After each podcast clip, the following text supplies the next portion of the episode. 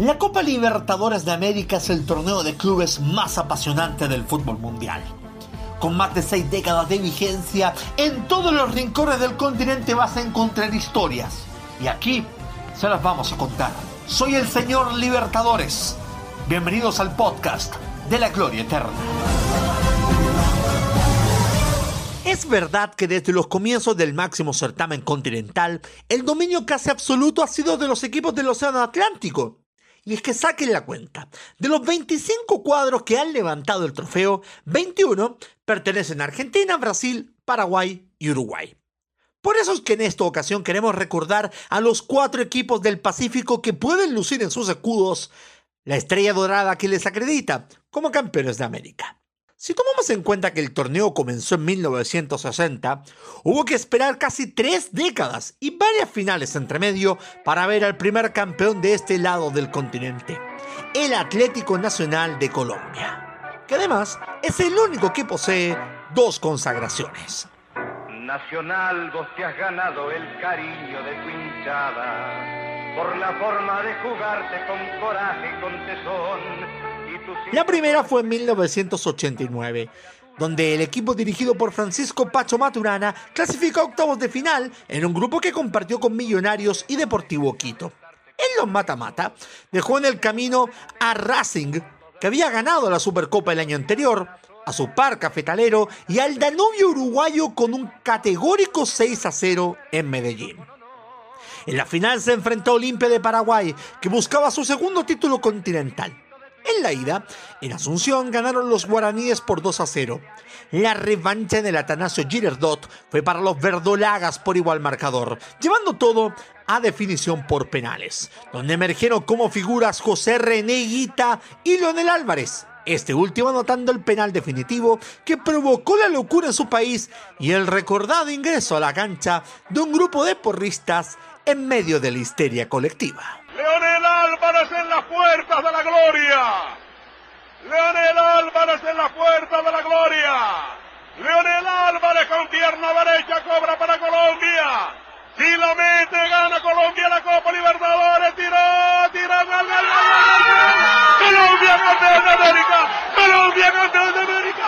Nacional campeón de América. Colombia campeón de América. Colombia campeón de América. Colombia campeón continental. Colombia campeón continental. Mi patria, mi patria querida. Colombia campeón continental. Colombia campeón continental de América. La segunda fue en el 2016, bajo la tutela de Reinaldo Rueda, dejando atrás en la fase grupal a Peñarol Sporting Cristal Huracán, mismo rival al que eliminó en octavos de final. En cuartos sostuvo una batalla campal con Rosario Central y salió vivo de la barbarie para después ganarle al Sao Paulo y vencer en la definición al sorprendente Independiente del Valle, que supo dejar en el camino dos gigantes como River y Boca.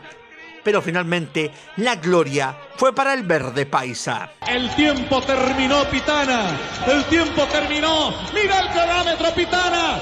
Porque Nacional, porque Nacional es campeón.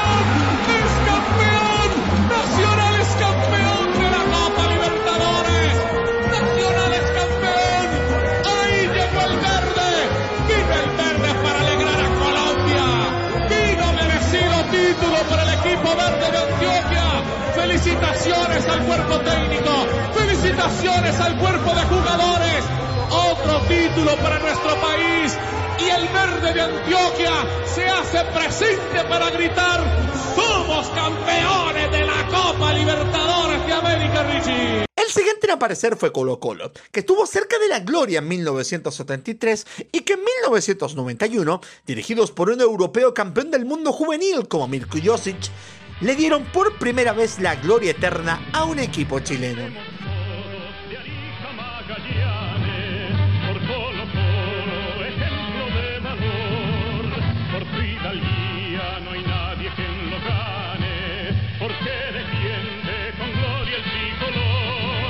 Solo tres extranjeros en sus filas y comandados por jugadores como Daniel Morón, Jaime Pizarro y Marcelo Bartichotto, supieron vencer a contrincantes como Liga de Quito, Deportes Concepción y Universitario.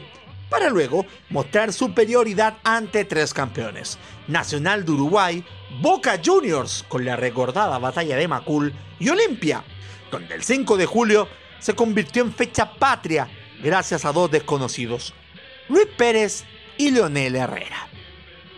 Pero quizás lo más grande que nos dejó ese título fue el poema a la copa, realizado por el inolvidable Vladimiro Mimiza. Está esta coqueta novia de América. Te queremos, te queremos hablar, te queremos decir algo, Copa Libertadores. Queremos que nos acompañes por un año. Vas a ver cómo te queremos en Chile. Vas a conocer de nuestra hospitalidad, Copa Libertadores de América. ¿Por qué has sido tan esquiva, Copa Libertadores de América? ¿Por qué no has querido venir a nuestras vitrinas? Te hemos abierto las puertas cuatro veces y has dicho que no, coqueta Copa Libertadores de América. Hoy nos hemos vestido de frac, nos hemos puesto la mejor ropa para verte avanzar, reina soberana, para instalarte en la vitrina grande de la calle Cienfuegos. La fiesta está dispuesta, los músicos están en el escenario. Bailemos un vals, ¿te parece? Te quiero apretar con cariño, te quiero apretar con emoción, te quiero derramar una lágrima, porque nos ha costado tanto. Copa Libertadores de América, qué cerca que estás, te queremos tener, te queremos agarrar y no entregarla por mucho tiempo. Tuvieron que pasar 13 años para que otro cuadro del Pacífico levantara el trofeo. Fue el hasta ese entonces desconocido 11 Caldas de Colombia, quien tras derrotar, entre otros, a Maracaibo, Barcelona de Guayaquil y dos brasileños como Santos y Sao Paulo, se paró de guapo ante Boca Juniors que de la mano de Carlos Bianchi buscaban un histórico tricampeonato. Nada de eso ocurrió dirigidos por Luis Fernando Montoya, fueron superiores a los Xeneises, aunque tuvieron que esperar un rato más a que las manos de Juan Carlos Senao les permitieran tocar el cielo por única vez en su historia. Si aquí la boca se acaba, que se acaba, claro.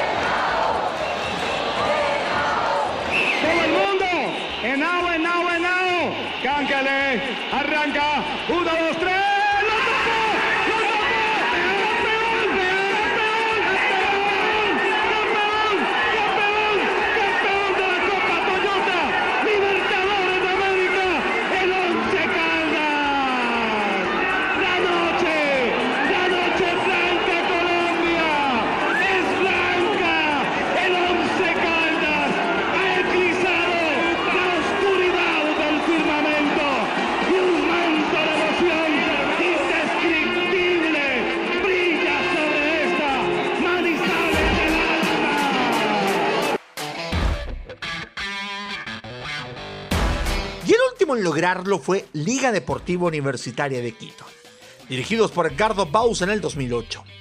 Arsenal de Sarandí, Guaraní, Estudiantes de La Plata, San Lorenzo y el América de México quedaron en el pasado, más en la definición se toparon con un viejo conocido, el Fluminense, que fue rival suyo en esa fase de grupos. De locales en Ecuador lograron ganar por 4-2. La vuelta fue en el mítico Maracaná, donde si bien tuvieron que aguantar el huracán Tiago Neves, lograron mandar el juego a penales tras perder por 3-1. En esa instancia, los rezos del patón y las manos de José Ceballos se convirtieron en leyenda. Washington es el que le va a pegar. Si ataja José Francisco, nos damos la vuelta acá con el fútbol ecuatoriano. Y aquí viene Washington. Y otra vez José Francisco Ceballos bajo los tres palos. Le va a pegar Washington. Se acerca lentamente. ¡Campeón la liga! ¡Campeón la liga! ¡La liga de Quito! ¡La vuelta olímpica!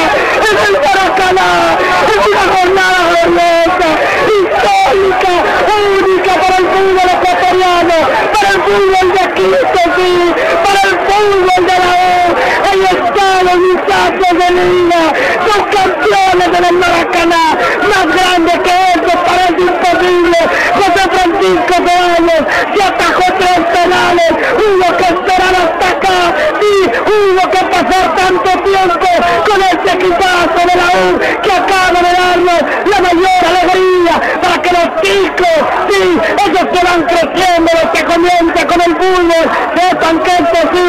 que este país ahí pequeño que está al norte de Sudamérica tiene jugadores de primera, pero no solo jugadores, tiene ecuatorianos de sangre, de talento, de deficiente.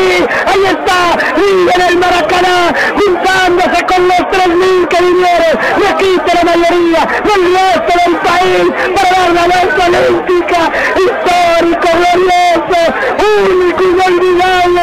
Acá